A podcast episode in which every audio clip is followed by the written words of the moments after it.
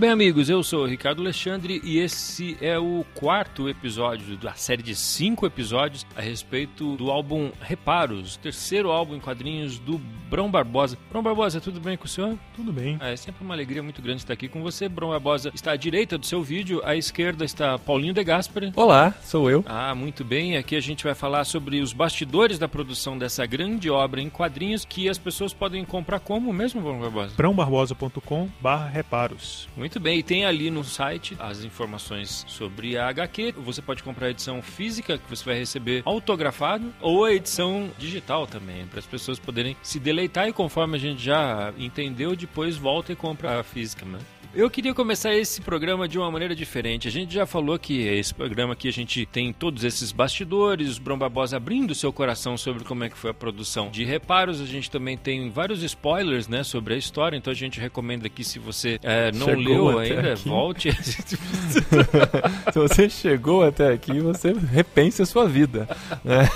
você leia o quadrinhos e depois você volta para entender como ele foi feito. E a gente também tem vários depoimentos de gente que o Brão entrevistou para entender um pouco da história dos bastidores, das experiências de cada um e poder compartilhar com quem curte quadrinhos, para quem também eventualmente até produza quadrinhos. Mas tem uma coisa que eu achei muito legal que a Ana Luisa Kuller falou sobre ter uma outra fonte de renda para poder subsidiar, né? A gente que trabalha com arte, eu trabalho com jornalismo cultural, a gente já se acostumou a ganhar dinheiro com uma coisa e se realizar pessoalmente com outra coisa. Não é? Vamos ouvir o que ela fala, depois eu queria conversar um pouco sobre esse assunto. Como viabilizar o quadrinho. Eu, por exemplo, trabalho para um mercado que me paga para eu desenhar. Sempre a gente ter uma fonte de renda fora, assim, que não dependa dos quadrinhos em si, né, para poder viabilizar os nossos quadrinhos. É um pouco paradoxal, mas Bron, você tem uma identidade secreta como designer, né? Você trabalha como designer e você também faz quadrinhos. Como é que isso é dividido na sua cabeça? No trabalho convencional, a gente tem certa limitação da nossa expressão artística. Então, eu procuro focalizar isso tudo nos meus quadrinhos, no meu trabalho autoral. Isso me evita transtornos no meu trabalho, por exemplo, né? Eu lido muito pouco com esse ego do artista e me dá uma liberdade de focar nesse meu trabalho autoral. Como a Ana Luísa Culler disse, é muito mais prático você ter essa separação então é sempre ter esse porto seguro para você poder ter uma liberdade no seu trabalho autoral, pelo menos ali nessa fase inicial que praticamente estamos todos nós.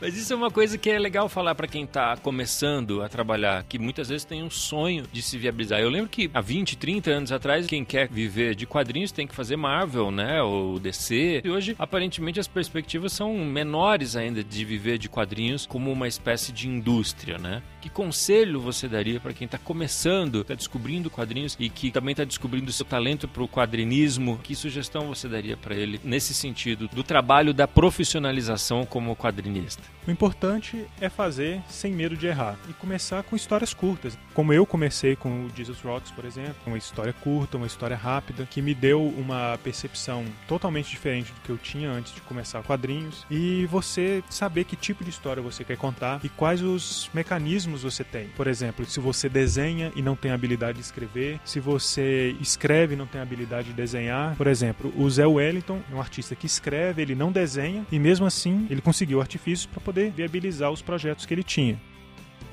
Quando eu comecei a me dar conta que eu queria fazer quadrinhos, uma das primeiras coisas que eu fiz foi montar um grupo de estudo sobre quadrinhos e que eu convidei só desenhistas, claro, né? a obrigatoriedade da pessoa querer fazer uma obra-prima. Laudo fala dos empecilhos que novos autores podem enfrentar em épocas tão exigentes. Uma parte de culpa disso são as redes sociais, onde os elogios alheios às vezes são um pouco exacerbados.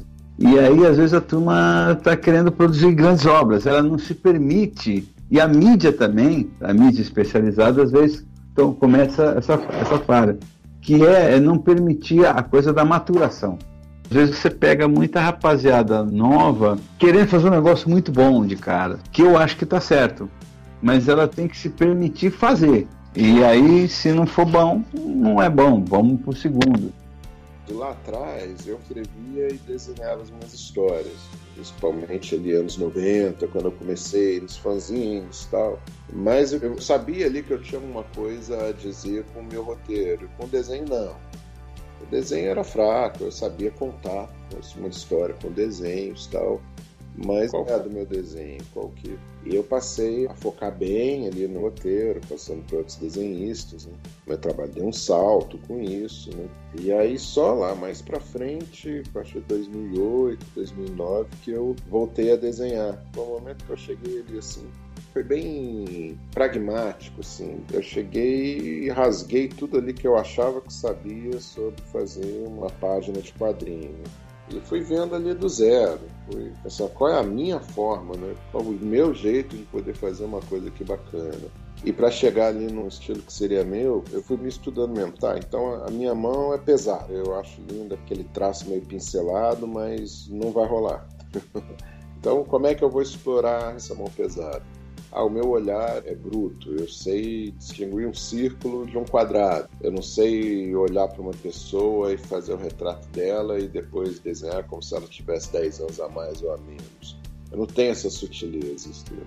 Então, vamos tirar proveito disso. E aí também eu comecei a buscar referências, né, que atendessem a isso, né, e cheguei duas que passaram a me fascinar, que era a arte africana um exagero, uma distorção que não era necessariamente cômico, e a xilogravura, que é a essência disso tudo que eu estou falando, né? Desenho feito na faca, né? É bruto, grosseiro, não tem né, espaço para nuances, e isso para mim é lindo. Então, a partir daí, eu fui buscando essas referências, fui aperfeiçoando minha técnica, sempre digital. Pela primeira vez, assim, eu me sinto bem satisfeito, bem realizado, assim, como desenhista. Claro, tem, né, sempre, pode ser que daqui a 10 anos eu olhe né, e acho, ah, não, pelo amor de Deus, isso aqui, como é que eu fazia isso? Não sei. Até espero que aconteça isso, senão você está evoluindo. André Diniz é um exemplo peculiar de alguém que era roteirista e passou a desenhar suas próprias histórias. Então não tem uma fórmula, não tem um caminho único. Cada um vai se moldando a partir das histórias que cada um quer contar, a partir do que almeja, das ambições. Cada um vai trilhando o seu próprio caminho ali. No seu caso, você gosta mais de escrever ou de desenhar? Cara, eu não gosto de desenhar. Olha, polêmica. Bomba. Bombástico. Eu gosto de ter desenhado. Que interessante. Eu acho o processo de desenho um processo exaustivo mentalmente tem vários artistas, vários amigos que gostam desse processo, que desenham o dia inteiro e no final do dia, para relaxar, ele vai desenhar. Uhum. Isso não é algo que funciona para mim. Eu compartilho muito mais de uma linha de pensamento parecida com a do Salimena. Eu adoro fazer quadrinho e não gosto de desenhar até muito recentemente eu não tinha me caído a ficha de que eu não sou um ilustrador, eu não sou um desenhista. Eu sou um quadrinhista. O que eu gosto de fazer e o que eu quero fazer é quadrinho. O que eu gosto de fazer é transpor um roteiro para uma página. Então estão cientes que é algo que demanda bastante tempo, bastante trabalho, bastante esforço, é só começar. Agora, tem um aspecto um pouco cruel que eu acho que tem uma certa afinidade com quem trabalha com comunicação em geral, ou no meu caso, jornalismo, que era uma profissão que há 20 ou 30 anos atrás tinha uma indústria, tinha os jornais, tinham as revistas, que é uma realidade industrial que não se transportou para a era digital. E o que eu vejo é que hoje uma pessoa que trabalha com comunicação, se ela não for um bom vendedor de si própria, próprio, vendedor dos seus projetos, é uma pessoa que vai ter sérias dificuldades em emplacar os seus projetos, porque não vai ter nenhum padrinho para vir e falar: oh, senta aqui, vem trabalhar no meu estúdio, curtir seu talento, né? Torna aqui um salário, 13 terceiro, CLT, né? Quem dera, né? Para você amadurecer e, a... Isso, e aprimorar seus ah, traços. Sem dúvida. né? Você se vê nesse perfil empreendedor, Brão? Qual é a saída para driblar questões pessoais ali na implacabilidade de um novo projeto? Eu acho que no momento atual, que a gente está com o mercado de quadrinho, um mercado em expansão, mas ainda imaturo em vários aspectos, eu acho que essa questão de empreendedora se resume a fazer a sua história chegar ao maior número de leitores possíveis e chegar a várias pessoas chaves que podem te auxiliar nessa tarefa aí. Então, por exemplo, sites especializados, canais que falam sobre cultura de um modo geral, não focar só no nicho que é muito pequeno ainda, que é só o quadrinho. Então, abranger mais os canais de comunicação que muita gente foca só em canais especializados de quadrinho. Eu procuro conversar com podcasters que falam de cultura pop no geral, sites, canais de YouTube, enfim. O X da questão é fazer a história chegar no maior número de mãos possível. Eu fico muito feliz que meu trabalho chegue nas pessoas. A minha prioridade é essa. Eduardo Damasceno fala sobre como ele lida com a livre distribuição das suas obras. Então, desde que surgiu a possibilidade de publicar as coisas em Creative Commons, ou seja, a pessoa pode pegar aquilo, pode distribuir aquilo, eu acho isso muito legal. É quadrinho no Brasil, né, gente? Não tem uma saída gigantesca. Não faz sentido, ah, não vou pôr meu quadrinho na internet, porque senão vão roubar, eu não vou ganhar dinheiro com isso. Ô filho, você não vai ganhar dinheiro sem fazer isso também. Então, e ainda fica amarrando, né? Tipo, ah, não, não vou pôr na internet não, porque eu não vou vender. Cara, você não vai vender. Ou o quadrinho vende pouco e você continua ganhando pouco, ou você faz um quadrinho que vende muito e você vai continuar ganhando pouco com isso. Então, qualquer criador, seja de quadrinhos, de literatura, de animação, a prioridade número um é se conectar com o público, é manter um diálogo com as pessoas. Fábio Yabu sobre diminuir barreiras para chegar em mais espectadores.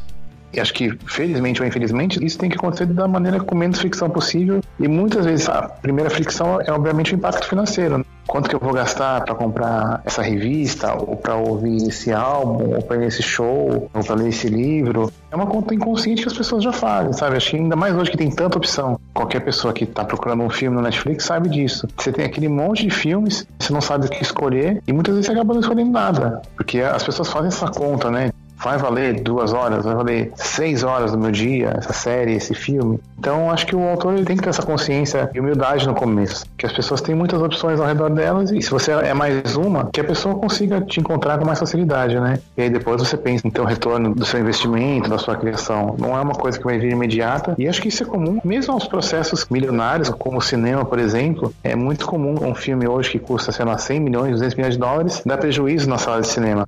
Acho que o jogo é assim, é uma questão até de você encarar o seu projeto como uma carreira, que vai ter altos e baixos e que você vai ter que investir em algum momento. A ideia era publicar no papel. Comecei a colocar algumas é, amostras das histórias publicadas em PDF. André Diniz fala da experiência da distribuição gratuita colocava cinco, seis páginas, né? só como uma amostra que eu tinha visto isso no site da Unipress e tinha achado o máximo isso. O pessoal começou a baixar, a comentar por ali, e eu comecei a ficar instigado com aquilo como um caminho né, em si. Na época, né, ainda era forte a coisa do fanzine, tiragens de 50, de 100 exemplares né, na fotocópia. E aí eu coloquei, foi tendo uma resposta muito boa, aí eu comecei a, a colocar os trabalhos meus, trabalhos de vários autores, e aí a coisa cresceu muito mais do que eu imaginava. Era uma época que tinha muito pouco né, quadrinho na internet, principalmente brasileiro, até o momento que eu vi que sabe, eu não estava publicando aquilo para ganhar dinheiro, que eu sabia que não ia ganhar, pelo contrário. Eu chamava carinhosamente ele de meu trabalho perde pão essa batalha toda, na verdade, era para fazer chegar o meu trabalho em leitor. Né? Aí eu pensei, ah, então vamos lá, vamos colocar aqui em PDF. E foi muito interessante isso, que é, o número de downloads era gigantesco. Isso não quer dizer que todo mundo que baixava ali está a última página, mas a quantidade de downloads era muito grande, as pessoas escreviam bastante, comentavam nas histórias tal. Essa era a diferença que eu via. Agora, tem uma coisa interessante que tem a ver com uma fala bacana do Damasceno sobre a experiência dele no Catarse, né? Você disse em algum episódio anterior que seria uma das possibilidades para viabilizar o Reparos. E a gente sabe que o Catarse, ele tem um nível de eficiência no mercado de quadrinhos que é desproporcional até com o número de fãs de quadrinhos, ou seja, tem um engajamento muito grande da comunidade fã de quadrinhos nos projetos que vão para o Catarse. Vamos ouvir um pouquinho da frase do Damasceno e depois queria que você comentasse da tua experiência com essa comunidade de fãs de quadrinhos? A gente fez tudo tão sem pensar, tão sem planejar nada, que criou um trauma, porque as coisas deram certo e eu tenho certeza absoluta por milagre. Então, se a gente for fazer de novo, vai ser muito planejado. Não tenho segurança nenhuma de que se eu colocar um projeto no Catarse hoje, eu vá conseguir financiar ele e vá conseguir dar conta de tudo. Do processo de divulgação, do processo de fazer o quadrinho, de cuidar das vendas, de cuidar da pós-venda, de atender todo mundo com calma e tal. Por isso que a gente acabou optando por editora. E a grana não é diferente, não faz diferença financeiramente eu ser um autor independente ou eu estar publicando por uma editora. Só que, publicando por uma editora, eu não tenho as caixas da minha casa, nessa responsabilidade que me tomaria um tempo, que é um tempo que eu queria estar tá fazendo quadrinho. voltando aqui no assunto conselhos para jovens quadrinistas, que conselho você teria para dar sobre como a gente pode usar da melhor maneira possível esse amor, essa fidelidade do público de quadrinhos? Apesar do mercado estar pequeno, de certa forma, no meu modo de ver, é o melhor momento para se ingressar nele. Porque pegando agora nesse embalo de início mesmo, né, de fermentação do mercado, eu acredito que a gente tem uma possibilidade maior de quando ele tiver realmente amadurecido. Então acredito que quanto antes um quadrinista começar a sua produção, melhor ele vai conseguir espaço aí nesse mercado que acredito está em franca expansão, né? A gente vê essa questão do financiamento coletivo e o poder que ele tem, várias pessoas que ainda não descobriram a plataforma e estão ainda descobrindo os quadrinhos como mídia, conseguem formar um público mais conciso e mais fiel entrando nesse momento. E é interessante também você não confiar somente na plataforma, né? Você tem que ir atrás do seu público. É interessante que você tenha uma formação de público prévia à sua tentativa de financiamento coletivo. Na hora da publicação do projeto, você já ter essa rede de apoiadores. E essa rede se forma como? Nesse corpo a corpo, convenções, Comic Con, como é que é isso? Publicando, né? Uhum. Então, participando de coletâneas, fazendo webcomics. A única saída que eu vejo é a produção. Então, iniciando, mesmo que em antologias, com histórias curtas e participações com outros artistas, é unicamente a produção. O único jeito da pessoa saber como é que é produzir é produzindo. Rafael Salimena novamente. Eu acho que geralmente tem muita gente querendo pular uma parte do processo que não tem jeito de pular, que é o aprendizado, né? Mesmo que o cara já seja um ilustrador, um desenhista foda, ele precisa aprender a fazer quadrinhos, não é só desenhar. Tem muita, muita, muita coisa além do desenho numa página de quadrinho. Eu produzo dois tipos de quadrinhos diferentes. Eu tenho a linha do trem, né, que são as minhas tiras digitais, e eu faço quadrinhos maiores também, que é uma coisa mais convencional, né, que faço quadrinhos de 30 páginas e tal. Então, falando de tiras, é muito mais simples, né? Eu comecei a fazer tiras justamente porque eu queria fazer os quadrinhos maiores, mas eles não saíam. Ah, tinha uma graphic novel aqui, vamos começar e tal. Eu fazia duas páginas e nunca a terceira viu a luz. Então eu comecei a fazer tiras porque era uma coisa que eu ia conseguir terminar. Samantha Flor conta como a publicação digital de A Canção de Ada ajudou até no desenvolvimento da história. Comecei a fazer esse digital porque eu queria sentir a diferença, porque fazendo digital e postando conforme a gente vai criando, a história vai se modificando, né? Eu mudei bastante coisa. Ela já está toda escrita, mas conforme eu fui desenhando e postando, as coisas foram mudando um pouquinho. É difícil falar o que funciona mais, porque eu acho que depende muito de cada um. Ricardo Tukomoto conta da sua experiência com várias formas de publicação. Depois de toda essa experiência, eu percebi que cada um tem uma vantagem e uma desvantagem. Para mim é muito complicado apontar ah, isso é a jogada certa e isso não. Porque depende até da sua disposição de encarar certas características de cada meio de publicação. Por exemplo, começando pelo independente impresso. Você tem que saber lidar com todo esse estoque, essa logística que você vai ter, carregar livro para os eventos, enviar criar, tentar arranjar um jeito de vender esse material impresso fora dos eventos, pensando em loja virtual, etc. Coisa que você, como autoral, dificilmente vai conseguir uma venda tão grande quanto de livrarias, por exemplo. Coisa que a editora vai entrar para te ajudar. Hoje em dia eu tô muito mais propício a ter no impresso essa ajuda da editora, mesmo que ganhando bem menos, ter essa distribuição e essa preocupação a menos com a logística e com toda a parte até desde a gráfica e tal, que também já é uma coisa que para muita gente que só gosta de fazer os quadrinhos e desenhar, não gosta de lidar muito com essa parte inclusive da gráfica. Chega a parte da logística é ainda pior. E com a editora, isso daí tudo meio que se resolve um pouquinho mais fácil. Então a editora tem essa vantagem. A desvantagem da editora é lógico que é o retorno muito menor do que você teria quando você vende suas paradas mesmo impressas. Mas eu, como autor independente, eu percebi que só em evento que eu consigo vender de uma maneira realmente grande, que dê retorno. Então, para esses eventos, eu acabo pegando uma parte com a própria editora e vendendo eu mesmo e tentando tirar uma margem de lucro um pouco pouquinho maior. As editoras elas trabalham mais ou menos com 10%, 7% de direito de grana para você e às vezes você consegue pegar o livro com a editora pela metade do preço e revender e ganhar 50% de ganho em cima disso, se você mesmo pegar as edições para vender, né? Em contrapartida, você imprimir e vender seu próprio trampo, o seu lucro automaticamente vai ser bem maior e você vai poder controlar muito melhor o preço final e tudo mais. Por exemplo, eu muitas vezes vendo meu livro pelo dobro do valor de custo porque eu consigo lucrar razoavelmente bem, então acaba não inflando tanto o preço, que geralmente editores trabalham com às vezes cinco vezes o, custo da impressão, porque nisso tudo eles têm que pôr toda aquela parte de distribuição que a gente comentou antes. Eu acho que dá para baratear muito quando a gente faz independente, então o livro fica bem mais barato e o lucro para você é maior, mas é aquilo que eu falei, sua distribuição vai ser muito mais complicada, assim, eu vejo que pessoas compram muito mais na Amazon ou numa Saraiva, onde os editores colocam os livros para vender online mesmo, do que registrarem, cadastrarem na minha loja no Ilúria, que é um sistema que eu uso para vender meus livros. Minhas vendas online diretamente são muito pequenas, assim, é coisa de dois livros por mês, no máximo, é